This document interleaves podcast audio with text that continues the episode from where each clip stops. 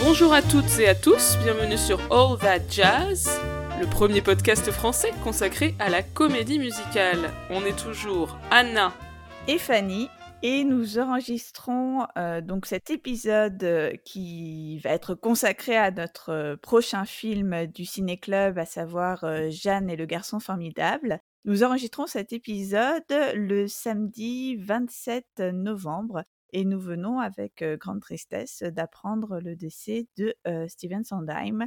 Et donc, on voulait prendre quelques, quelques instants pour faire un petit hommage à ce grand monsieur de la comédie musicale. Oui, parce que, bon, c'est vrai qu'il avait 91 ans, donc c'est tout naturel qu'un homme de 91 ans meure, mais on avait un peu le sentiment qu'il était là depuis toujours et que peut-être il resterait toujours. Il a traversé plus d'un demi-siècle de comédie musicale, en fait, euh, l'importance de cette figure est vraiment, euh, c'est indescriptible parce qu'il venait de euh, l'âge d'or. En fait, il avait été l'élève de Oscar Hammerstein.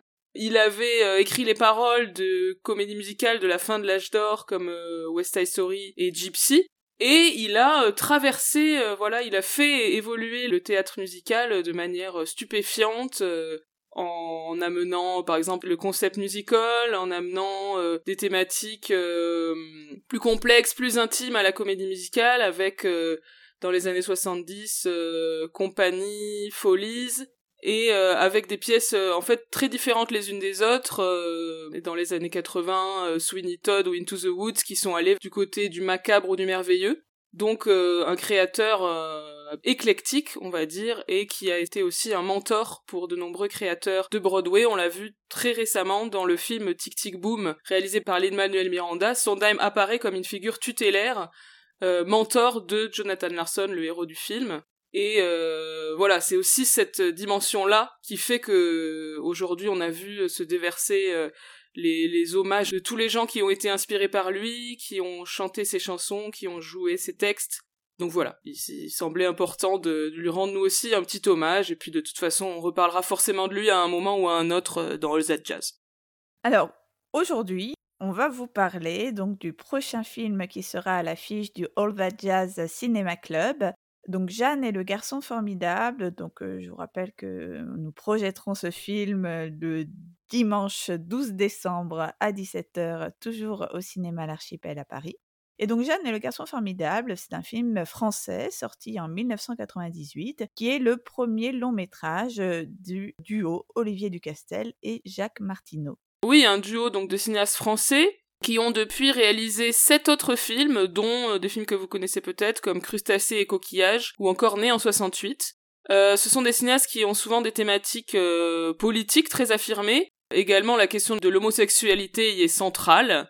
Et ce sont des, grands, grands amateurs de comédie musicale, même s'ils n'ont pas refait de comédie musicale à proprement parler après euh, Jeanne et le garçon formidable, on retrouve des moments musicaux dans plusieurs de leurs films. Et on pourra parler de tout ça avec eux puisqu'ils seront présents lors de la projection de Jeanne et le garçon formidable le 12 décembre. Donc vraiment venez, ça va être euh, d'autant plus génial qu'on pourra euh, échanger avec les réalisateurs. Alors, quelques mots du pitch de ce qui se passe dans cette comédie musicale. Alors, l'histoire de Jeanne et le garçon formidable se passe à Paris à la fin des années 90. Enfin, c'est vraiment une époque, on va dire, contemporaine de, la sortie du film. Jeanne, donc notre héroïne, est une jeune femme qui va multiplier les aventures et les garçons sans trouver le grand amour, mais sans forcément d'ailleurs être malheureuse de cette situation. Pas du tout, elle le vit très bien. Mais ça, c'est jusqu'à ce qu'elle rencontre Olivier dans le métro. Et là, c'est le coup de foudre réciproque. Une passion instantanée va, va se nouer entre les deux jeunes gens. Mais quelques temps plus tard, il va lui révéler qu'il est séropositif. Donc voilà, on va voir la suite de, cette nouvelle sur, sur leur idylle. Alors, je voulais juste vous signaler que le scénario du film est trouvable en ligne. Alors, je fais une petite publicité puisque c'est sur le site de l'association Lecteur Anonyme, qui est une association dont je fais partie et dont j'ai même été présidente pendant deux ans. Et donc nous avons en ligne sur notre scénariothèque beaucoup de scénarios de films français on va dire, de ces 20 euh, dernières années, plutôt des films récents. Jeanne et le garçon formidable est sans doute euh, le plus ancien qu'on ait. Euh, mais donc, Olivier Ducastel et Jacques Martineau ont bien voulu nous donner le, scénario tel qu'il a été envoyé à l'équipe au moment du début du tournage. Et d'ailleurs, il y a une note que Jacques Martineau nous a fait sur la première page qui dit notamment qu'ils étaient très novices en écriture de scénario à l'époque. Effectivement, c'est leur premier film. C'est très intéressant de parcourir un peu le scénario après avoir vu le film. Je vous encourage à le faire. Alors, qui figure au casting de Jeanne et le garçon formidable? Dans le rôle de Jeanne, nous avons Virginie Ledoyen, c'est une star montante du cinéma français à l'époque. Elle avait déjà été nommée au César euh, du meilleur espoir féminin en 93 lorsqu'elle avait 17 ans. Et ce film, euh, Jeanne, va être juste avant euh, ce petit moment qu'elle a eu où elle a eu du succès à l'international dans des films comme La plage par exemple. Elle a tourné en 2002 dans une autre comédie musicale que vous connaissez sûrement, c'est Huit femmes de François Ozon. Alors dans Jeanne et le garçon formidable, euh, pour le chant, elle est doublée par Élise Caron, qui est une chanteuse et artiste de comédie musicale euh, qu'on a vu surtout sur scène, on l'avait vue et beaucoup aimée dans Une femme se déplace. Mm. Oui, alors moi je me suis interrogée parce que même si euh, Élise Caron est, formidable, encore une fois, on l'avait beaucoup aimée sur scène et là elle, fait particulièrement bien office de, de, doublure, je suis quand même interrogée sur ce choix du doublage parce que j'ai trouvé qu'elle chantait pas spécialement non plus dans un registre élaboré ou travaillé. Enfin, dans toutes les chansons que chante Jeanne sont des chansons qu'elle chante avec sa voix parlée. Enfin voilà, elle, chante un peu comme comme elle parle, ce qui fait aussi que qu'on y croit à, cette doublure. Alors je me suis dit peut-être que Virginie Ledoyen chantait vraiment très très faux, donc voilà, ça m'a un peu étonnée en fait ce doublage.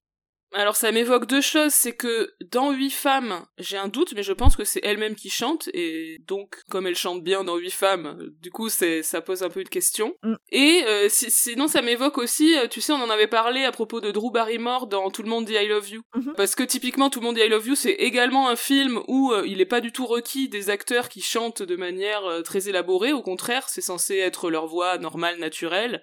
Et pourtant, Drew Barrymore avait demandé à être euh, doublé, donc il y a peut-être un truc de, non-confiance en soi, je ne sais pas. Ouais, c'est ça, je pense, euh, d'autocensure euh, toute féminine. oui, complètement. Alors, dans le rôle du garçon formidable, qui s'appelle Olivier, c'est Mathieu Demy. Alors, Mathieu Demy, c'est bien sûr le fils de Jacques et d'Agnès Varda. Et ce choix de casting va être une première preuve de l'énorme influence du cinéma de Jacques Demy sur le film, on va y venir. Alors, dans le rôle de la sœur de Jeanne, on retrouve, et j'avoue, j'ai été euh, étonnée de retrouver, parce que j'ai totalement oublié, euh, on retrouve Valérie Bonneton. Euh, Valérie Bonneton, donc actrice française qui joue dans de nombreuses comédies, qui a été surtout connue pour son rôle à la télévision dans la série comique Fais pas ci, fais pas ça, et puis après, elle a, joué dans beaucoup de grosses comédies françaises je trouve que c'est marrant parce que je trouve qu'elle fait vraiment bébé quoi dans ce film euh, parce que j'imagine comme comme d'autres personnes moi je l'ai découverte assez tardivement donc voilà j'ai trouvé ça euh, presque attendrissant de, de la voir si jeune et je trouve qu'elle fait vraiment bien le rôle aussi enfin que la complicité avec Virginie Ledoyen euh, marche plutôt pas mal dans le rôle de François, donc un ami de Jeanne et d'Olivier, on trouve l'acteur Jacques Bonafé. Lui, pour le coup, son visage m'était familier, mais je me souvenais pas dans, dans quoi j'avais pu le, voir. Mais bon, je vois qu'il joue dans tout un tas de, de films français, je pense plutôt dans, des, dans des seconds rôles. Mais bon, on va dire c'est un visage familier du cinéma français. Dans le rôle du mari de la sœur de Jeanne, on retrouve Denis Podalides, donc acteur français de premier plan, sociétaire de la comédie française, qui a joué dans, de nombreux films, et notamment les films de son frère Bruno Podalides. Alors, euh, moi, je voulais revenir un peu sur la sortie du film, enfin, on va dire le contexte de la sortie du film et peut-être notre, euh, première impression, euh, réception, de l'époque, hein, avant que nous soyons amenés à le revoir aujourd'hui. Donc c'est un film qui est sorti le 22 avril 1998 donc en France. À une époque, bon évidemment on va rien vous apprendre en vous disant que c'était une époque où on ne produisait plus beaucoup de films musicaux et encore plus en France. mais malgré tout, et, on en avait déjà parlé lorsqu'on avait fait un, épisode sur Tout le monde dit I Love You de Woody Allen, cette fin des années 90 voit quelques films un petit peu justement hommage au genre de réalisateurs qui affectionnent le genre et qui le réactivent selon une optique un petit peu différente, hein, à chaque fois en plaçant ce genre dans des situations très contemporaines et en utilisant des acteurs qui ne sont pas des professionnels hein, du, chant ou de la danse. Moi, je sais que quand j'ai vu ce film, alors je ne sais pas si je l'ai vu vraiment à sa sortie, parce que, bon, j'étais évidemment en âge d'aller au cinéma, mais je suis pas sûre de l'avoir vu au cinéma. Je pense l'avoir vu en DVD quelques années plus tard. Et je me souviens qu'à mon premier visionnage, j'étais un petit peu déçue parce que bah, moi, j'ai eu tout de suite comparé ça avec les films que je connaissais, hein, donc les films du classicisme hollywoodien. Et bah, évidemment, hein, on n'y retrouve ni l'enchantement, ni la virtuosité caractéristique des, films de cette époque, et notamment ce parti pris voilà, très prononcé de replacer la comédie musicale dans un univers à la fois très quotidien, mais aussi très sombre, avec évidemment la situation tragique du personnage d'Olivier. Donc voilà, je sais qu'à l'époque, j'avais été un petit peu déçue, mais sentiment qui s'est totalement dissipé hein, quand j'ai revu le film, et notamment parce que je pense que j'étais plus à même d'apprécier l'hommage distancié à la fois au classicisme hollywoodien et à Jacques Demy. Et voilà, enfin vraiment, j'ai été très très agréablement surprise de ce revisionnage du film, et donc je suis très contente que nous le programmions au Olvadia Cinema Club. Ah, génial. Euh, alors juste sur la, la rareté de la comédie musicale à l'époque, j'ai retrouvé la critique publiée par les Inrock à l'époque de la sortie du film et ça m'a vachement amusé parce que donc le critique qui s'appelle Olivier Niklos, il commence le, le texte par cette phrase Enfin point d'exclamation. Depuis le temps que l'on attendait ça, une comédie musicale point d'exclamation. c'est je trouve ça génial parce que c'est vraiment c'est c'est dire si le genre euh, était rare au cinéma à ce moment-là quoi c'est-à-dire euh, mm. on attendait que ça que ça revienne enfin et euh, j'imagine que ça a sûrement fait ce sentiment-là aux amateurs de comédie musicale, et notamment de Jacques Demy à l'époque. Personnellement, je l'ai pas vu non plus au cinéma, c'est sûr, euh, j'étais un peu petite, mais je l'ai rattrapé quelques années plus tard en DVD. D'ailleurs, je me souviens que j'avais pas trouvé le DVD français, et donc j'avais commandé en Angleterre euh, Jeanne and the Perfect Guy. Donc le DVD que j'ai toujours, c'est ce DVD anglais. Euh, moi, j'avais plutôt beaucoup aimé le film. Hein. Je me souviens l'avoir regardé plusieurs fois, vraiment parce que je faisais le lien avec Jacques Demy. Quoi. Pour moi, c'était une espèce de continuation du cinéma de Jacques Demy, et donc euh, le plaisir euh, de ce film venait de là. Et aussi, j'ai été très marqué par les thématiques. La question du, sida, bien évidemment. Je trouvais ça vraiment euh, assez bouleversant, je me souviens. Bah justement, sur la question de l'influence de Demi sur ce film, je pense qu'elle est visible à chaque instant, à chaque plan, à chaque seconde. Euh, donc on a déjà parlé du casting de Mathieu Demi, bien sûr. En plus, dans le rôle d'un jeune homme qui est malade du sida, sachant que Demi lui-même est mort du sida. Alors, en 98, c'était pas officiellement révélé que Jacques Demi était mort du sida. Agnès Varda l'a dit bien plus tard parce que je crois que Jacques Demi ne voulait pas que ça se sache qu'il était mort de ça. Je pense quand même que ça se savait. Le lien avec Demi est aussi dans le choix de la monteuse du film, qui s'appelle euh, Sabine Mamou et qui a été une collaboratrice euh, très fréquente de Agnès Varda et aussi de Jacques Demy puisqu'elle a monté ses trois derniers films, Une chambre en ville, Parking et Trois places pour le 26 qui sont d'ailleurs tous les trois des films musicaux. Et sur, on va dire, les thématiques, on retrouve dans Jeanne et le garçon formidable, bah, la question du hasard, hein, c'est hasard à la demi, euh, de gens qui se croisent, etc.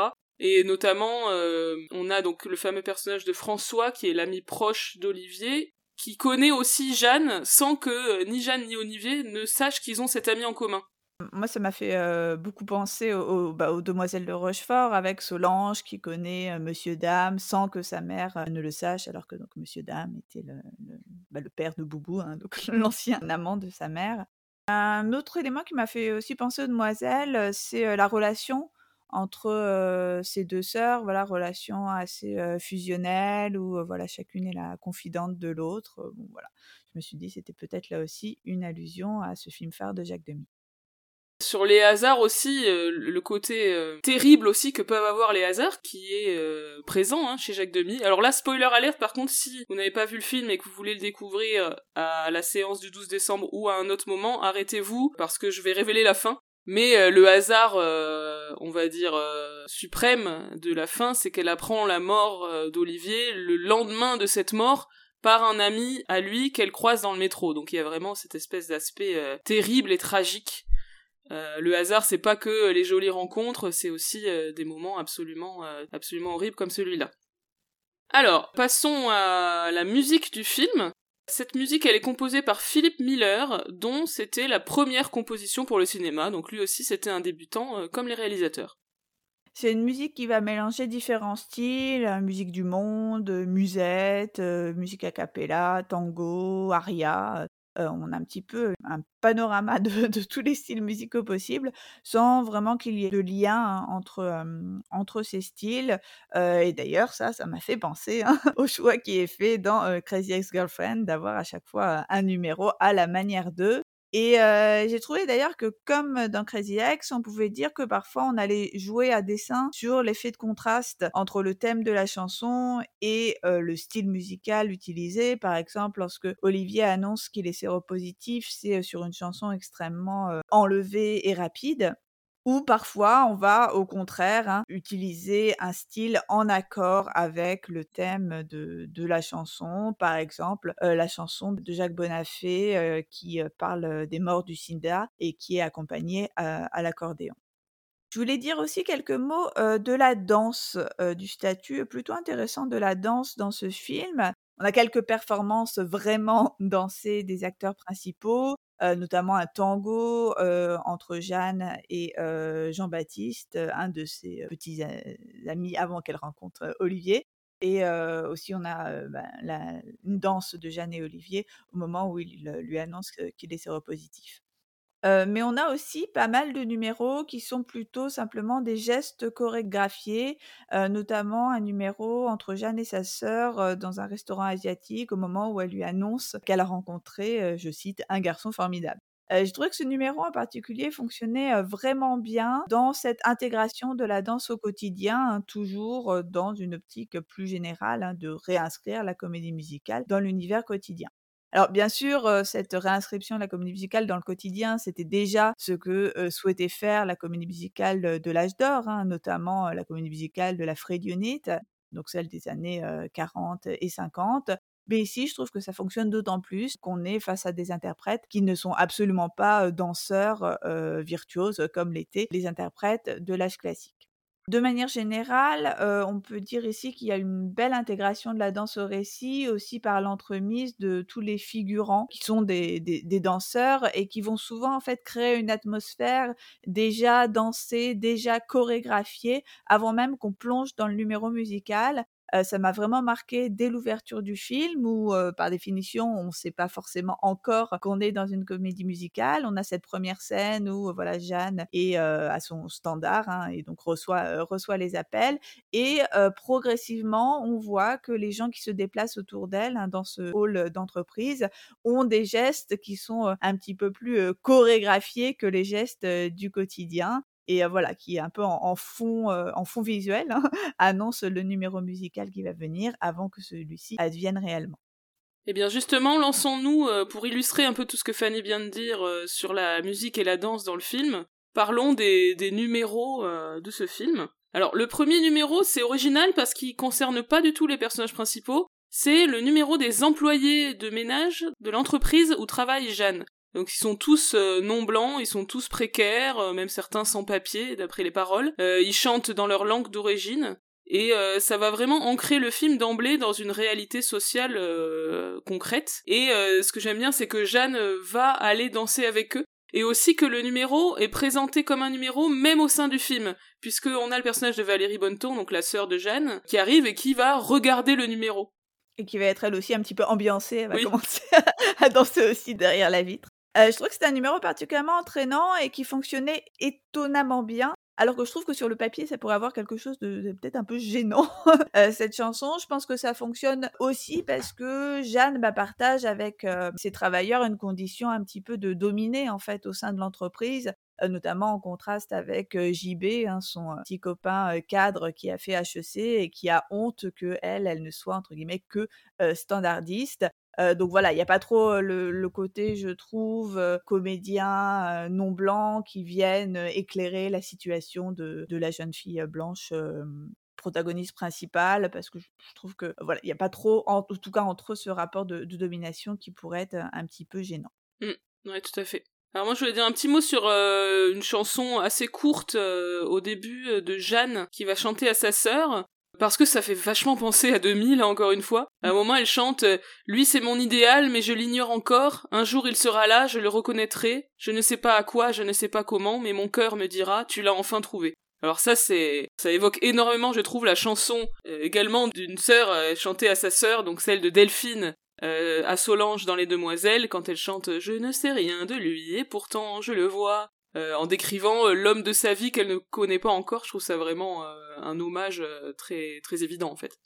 C'est la première fois aussi où on parle du rapport décomplexé de Jeanne au sexe et au fait qu'elle enchaîne les relations. Et c'est quelque chose, bah, on y reviendra tout à l'heure, hein, mais qui est à la fois gentiment moqué par sa sœur, mais qui n'est pas vraiment condamné. Donc ça, c'est aussi quelque chose d'assez progressiste et intéressant. Mmh.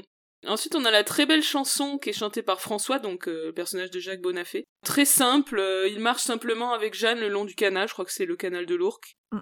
Il parle de son compagnon qui est mort du sida et euh, cette scène, euh, en plus de, voilà, de mettre en place cette ambiance euh, de deuil, va aussi préfigurer le destin de Jeanne puisque cette scène se déroule avant même sa rencontre avec Olivier. Donc c'est la chanson dont je parlais tout à l'heure, hein, qui est accompagnée à l'accordéon. l'accordéon étant, voilà, je trouve ça à la fois assez original, mais bon, évidemment, ça se marie assez bien avec le thème poignant de la chanson. Un numéro qui est filmé vraiment de manière très sobre, au début, donc à la faveur d'un travelling et d'un panoramique, on les accompagne pendant qu'ils marchent, mais ensuite on a tout un moment de la chanson où on est en plan fixe sur Jacques Bonafé avec quel contre-champ sur Virginie le, doyen pour montrer sa réaction aux propos qu'il tient. Et vraiment, cette mise en scène, je trouve qu'elle rajoute de l'intensité émotionnelle brute de, cette chanson, voilà, qui est à la fois très sobre, mais très glaçante pour le spectateur. Autre numéro marquant dans un style très différent, c'est le passage du tango. Elle danse avec euh, donc son, petit ami euh, à ce moment-là qui est Jean-Baptiste. Sauf que c'est pas du tout un moment heureux de danse pour elle, au contraire elle est dans une espèce d'introspection où euh, elle réalise qu'elle se sent pas du tout à l'aise avec ce mec qu'elle fréquente, avec les amis de ce mec qui sont pas du même milieu qu'elle, etc. Et donc elle va chanter euh, dans sa tête, un peu à la manière de Barbara Streisand dans Yentl. euh, pendant qu'elle danse avec lui, elle chante dans sa tête. Elle, je me sens pas bien dans cet endroit. Enfin, j'aime bien ce, ce passage. Il est assez, à la fois euh, hyper catchy et en même temps, on, on est vraiment avec le personnage dans ce qu'elle ressent à ce moment-là, quoi. Moi, ça m'a aussi fait penser à Honey Angry Tango. J'étais sûre que t'allais dire ça. Euh, parce que, bah, en fait, euh, ça m'a fait réaliser à quel point Honey Angry Tango, donc une chanson de Crazy Ex-Girlfriend, était juste dans ce trope de l'utilisation du tango comme danse de caractère et danse passionnée, qui va exprimer avant tout des sentiments violents et pas forcément, en fait, euh, des sentiments amoureux. Ici, c'est clairement plutôt un sentiment de, de rage et de suffocation. Donc voilà, ça m'a, ça m'a fait rire. non mais j'y ai pensé aussi. Hein. Alors ensuite on a la, alors j'ai mis la chanson du garçon formidable, mais en fait je sais pas du tout euh, les titres des chansons puisqu'il n'y a pas de, enfin en tout cas j'ai pas trouvé de bande originale euh, en hmm. disque quoi ou, sur Spotify. Bon, je pense qu'on voit euh, de laquelle il s'agit. voilà, bon, donc la chanson du garçon formidable, c'est la chanson où Jeanne parle de sa rencontre avec Olivier à sa sœur. Donc c'est un peu le premier grand numéro entre guillemets qui va être chorégraphié, même si ça reste très léger. On n'est pas sur des, grosses chorégraphies, hein, comme tu disais, c'est surtout des gestes chorégraphiés. Moi, c'est un numéro, comme, bah, comme dit tout à l'heure, euh, que j'ai beaucoup apprécié, euh, notamment pour sa fluidité, euh, une espèce de passage avec les plateaux du restaurant. une fluidité qui va rendre l'allégresse de Jeanne face à cette romance naissante qui va l'entraîner malgré elle. Oui, oui, c'est hyper catchy ça aussi. Euh, alors je voulais juste parler d'un petit détail. En fait, on, on, entre dans le numéro par une minuscule chanson de la vendeuse du restaurant chinois qui fait une petite mélodie sur la Tsingtao, donc la bière euh, chinoise. Alors moi, je pense que quand j'ai vu le film, c'est la première fois que j'entendais parler de Tsingtao, donc je pense toujours à ça quand j'entends le mot Tsingtao. C'est fou. Moi, ce passage, il m'a un petit peu gêné parce que je trouvais son accent vraiment euh, très prononcé et un peu caricatural, en fait, tu vois, d'accent asiatique euh, générique. Et après, euh, j'ai lu en plus que c'était un passage qui était doublé par Élise Caron. Donc voilà, moi, c'est un passage qui m'a fait à la fois un peu rire, mais qui m'a un peu gêné. oui, je suis d'accord. C'est, ça fait partie des trucs un peu de mauvais goût, voilà. Chanson extrêmement marquante, euh, c'est euh, le solo, enfin presque solo, parce qu'il y a des petites phrases de Jeanne, de Mathieu Demy sur un air de Java lorsqu'il va révéler euh, sa séropositivité à son amoureuse. C'est une chanson extrêmement virtuose, hein, le chant va très vite, très admiratif de Mathieu Demy pour cette performance. Et en plus, le texte est extrêmement intéressant, le texte de la chanson, puisqu'il révèle euh, sa séropositivité, il explique comment c'est arrivé, euh, en gros qu'il était toxicomane et qu'il s'est contaminé avec une seringue qui avait été utilisée par quelqu'un d'autre auparavant. Euh, il raconte évidemment les conséquences que ça a sur sa vie et il tient même un discours politique sur la manière dont les toxicomanes sont traités par la société et l'État. Et euh, voilà, c'est juste ce passage-là, c'est pas une thématique majeure du film, mais je trouve intéressant que ça soit évoqué par le personnage de cette manière-là. Petit détail, euh, à chaque fois, l'air d'accordéon, euh, au moment où ils se mettent à danser, on dirait, ça ressemble tellement à Chim Chimini, la chanson de Mary Poppins. Oui, Je vrai. sais pas si t'as fait attention. Pas, pas sur le coup, mais lorsque j'ai lu que t'avais noté ça, je me suis dit, ah oui. À chaque fois, j'ai envie de chanter Chim Chimini. Bon, vous voyez pourquoi, parce que c'est ce style un peu Java, quoi. Et voilà, et sur la question de la danse, Jeanne et Olivier euh, dansent, mais ça reste euh, quand même assez limité. Mhm. Et par contre, il y a des danseurs euh, professionnels derrière qui vont exécuter une choré beaucoup plus élaborée, en fait. Oui, d'ailleurs, à plusieurs reprises, on a ces danseurs pros, hein, ces silhouettes qui vont influencer la danse à l'ensemble du film. Et moi, ça m'a fait penser à un autre film, euh, Lorraine ne sait pas chanter, où euh, au début du film, on a aussi les deux protagonistes principaux euh, qui se baladent, c'est ça, sur le générique, hein, que je dise pas de bêtises. Oui. Et euh, derrière, des, des danseurs, de vrais danseurs qui font une chorégraphie. On pourrait en parler avec la réalisatrice. On pourrait, on pourrait le projeter au cinéma club. Non, je rigole, pas du tout. Mais euh, oui, oui, oui, effectivement, je sais pas si c'était une influence directe, mais cette première scène, effectivement, de mon film, on a euh, des danseurs pros qui entourent les, deux comédiens principaux qui, eux, ne, dansent pas, ou très peu.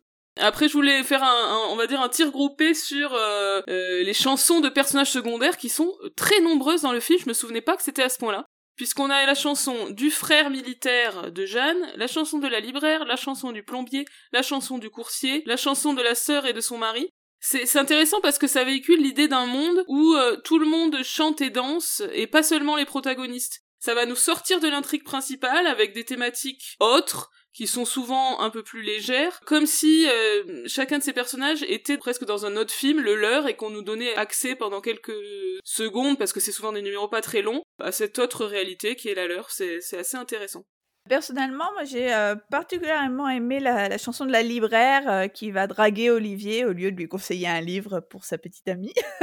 Avec euh, cette surprise en fait de, de découvrir la super voix lyrique d'Emmanuel Goisé, donc qui est donc l'interprète qui, qui joue ce, ce tout petit rôle. Euh, et j'ai découvert qu'elle avait euh, notamment joué avec la compagnie Les Brigands dans plusieurs euh, opérettes d'Offenbach. Et je me demande si je l'avais Mm. pas déjà vue en fait sur scène il y a, il y a déjà quelques années. J'ai aussi beaucoup aimé la chanson du plombier qui vient réparer les toilettes parce qu'on a une mise en scène plutôt rigolote avec un plan zénital en fait où voilà le haut des toilettes est ouvert et on le voit un peu se, balader de- d'espace en espace et faire une espèce de truc un peu dramatique. Voilà, je, trouve que c'était un moment plutôt plutôt rigolo. Ouais, c'est rigolo. Alors moi personnellement j'ai aimé euh, la chanson du coursier à la fin qui vient déclarer sa flamme à Jeanne. En plus c'est pas du tout le moment de venir déclarer sa flamme. Jeanne est complètement déprimée. Bah voilà donc euh, ça survient de manière incongrue. Et en plus ce qui est d'autant plus incongru c'est qu'il a une voix de chanteur d'opéra hyper étonnante. C'est tellement un choc quand il se met à chanter. J'ai adoré. Ouais, parce que ça contraste totalement avec son physique plutôt euh, binaire, plutôt beau gosse, hyper, euh, hyper menu en fait. Il a cette grosse voix, donc je trouve ça marrant aussi. Ouais, ouais. Et alors, euh, dernier numéro notable, c'est moi une chanson qui me bouleverse, euh, la chanson à l'hôpital, euh, le duo des deux amoureux, au moment où Olivier euh, commence à être très malade. C'est vraiment très beau, très émouvant. Il y a des petits accents euh, à la Michel Legrand un peu à la fin de la chanson, je trouve. Ça fait un peu penser à au parapluie de Cherbourg, euh, je ne pourrai jamais vivre sans toi. Enfin, c'est un peu une thématique assez proche. Il y a le leitmotiv euh, de Mathieu Demy qui chante Ça n'a pas d'importance, qui je trouve, euh, très très émouvant. c'est vraiment une scène qui me bouleverse. Et pour finir, voilà, on voulait un peu développer sur les différentes thématiques du film. Dans un premier temps, la question de la sexualité. Donc, comme on l'a dit, euh, on, est sur un portrait d'une fille qui couche avec plein de garçons, mais sans que ça soit euh, vraiment un problème. On n'est pas du tout amené à la juger. Il y a bien quelques remarques de sa sœur et de ses parents, mais c'est plutôt pour la blague. Euh, ce qui m'a étonné aussi, c'est qu'à aucun moment on ne sous-entend qu'elle prend ou a pris des risques en couchant avec autant de partenaires dans un contexte d'épidémie de sida. Lorsqu'Olivier annonce sa séropositivité, elle dit tout de suite qu'ils ont utilisé des préservatifs. Je dis ça parce que j'ai l'impression qu'au début de l'épidémie, on faisait beaucoup le lien entre contamination et multiplication des partenaires pour bien sûr condamner en fait les gens qui avaient été contaminés en sous-entendant que bien sûr ils l'avaient bien cherché. je pense que ça tient au fait que on est dans les années 90, donc un petit peu plus tard que le, cœur, le tout début de l'épidémie, à un moment où le risque lié à l'épidémie a été mieux connu et, bien intégré par la population. alors pour continuer sur la dimension féministe, je trouve qu'il y a aussi quelque chose d'intéressant dans la description de la violence du personnage du petit ami, donc à la fois au début une violence sociale, matinée de condescendance, etc. Et qui finalement devient une vraie violence physique puisqu'il ne va pas supporter en fait qu'elle qu'elle le quitte. Ouais, j'ai trouvé cette scène d'agression au travail particulièrement choquante. Et ce que j'ai trouvé qui était bien, c'est que effectivement, on voit clairement que c'est une agression, que ça brise définitivement quelque chose entre eux, hein, pas juste voilà qu'il insiste un peu trop pour une fois, mais que ça va parce que c'est son c'est son copain ou son ex. Le personnage est sans ambiguïté présenté comme un agresseur. Mmh, tout à fait. Pour finir, euh, la question évidemment de, l'homosexualité qui est au cœur de beaucoup de films de, Jacques Martineau, Olivier Ducasset, je me demande si elle est au cœur de tous leurs films. Plus ou moins centrale, bien sûr, ici elle est un peu moins centrale, mais voilà. On a quand même le portrait d'un couple homo-militant, donc euh, le personnage de François et puis son compagnon. Euh, Jacques Martineau et Olivier Ducastel étaient eux-mêmes donc militants chez ACT UP, la célèbre association qui a lutté pour les victimes de l'épidémie du sida. Donc euh, je me demande s'il n'y a pas une petite dimension d'autoportrait. Euh, la question du sida est évidemment un, combat euh, central pour les deux réalisateurs. Il y a aussi un personnage séropositif d'ailleurs dans leur deuxième film qui s'appelle Drôle de Félix. Globalement, je trouve aussi que ça passe des messages par rapport au, sida, des messages assez importants du style il ne faut pas chercher qui a contaminé, ou encore lorsque Olivier dit je suis seulement séropositif, au sens où voilà, je n'ai pas encore le sida c'est des distinctions bien sûr qui sont assez évidentes aujourd'hui. Hein. C'est des choses qu'on comprend aisément et qu'on connaît bien aujourd'hui. Mais j'ai l'impression qu'on n'en parlait pas autant à la fin des années 90, donc j'ai trouvé ça plutôt bien. Je me suis aussi fait une réflexion sur, on va dire, la comédie musicale, le rapport de la comédie musicale au sida puisque euh, en gros la comédie musicale a commencé à parler de, de sida au début des années 90 avec euh, notamment Falsetto en 92 puis l'énorme succès de Rent en 96 notamment. On pourra peut-être demander à, Olivier Ducastel et Jacques Martineau si euh, s'ils connaissaient ces pièces de Broadway si c'est une influence ou si pas du tout si eux c'est vraiment la comédie musicale principalement du côté de, de Jacques Demy et aussi de l'âge d'or hollywoodien. Donc énormément de questions à poser. Le 12 décembre donc euh, venez au Orva Jazz Cinema Club pour euh, découvrir ou revoir hein, Jeanne et le garçon formidable. Au cinéma L'Archipel, à 17h, en notre présence. Vous avez bien retenu toutes les informations, on espère. Merci beaucoup de nous avoir écoutés. Et à très bientôt pour un nouvel épisode de All That Jazz. À bientôt.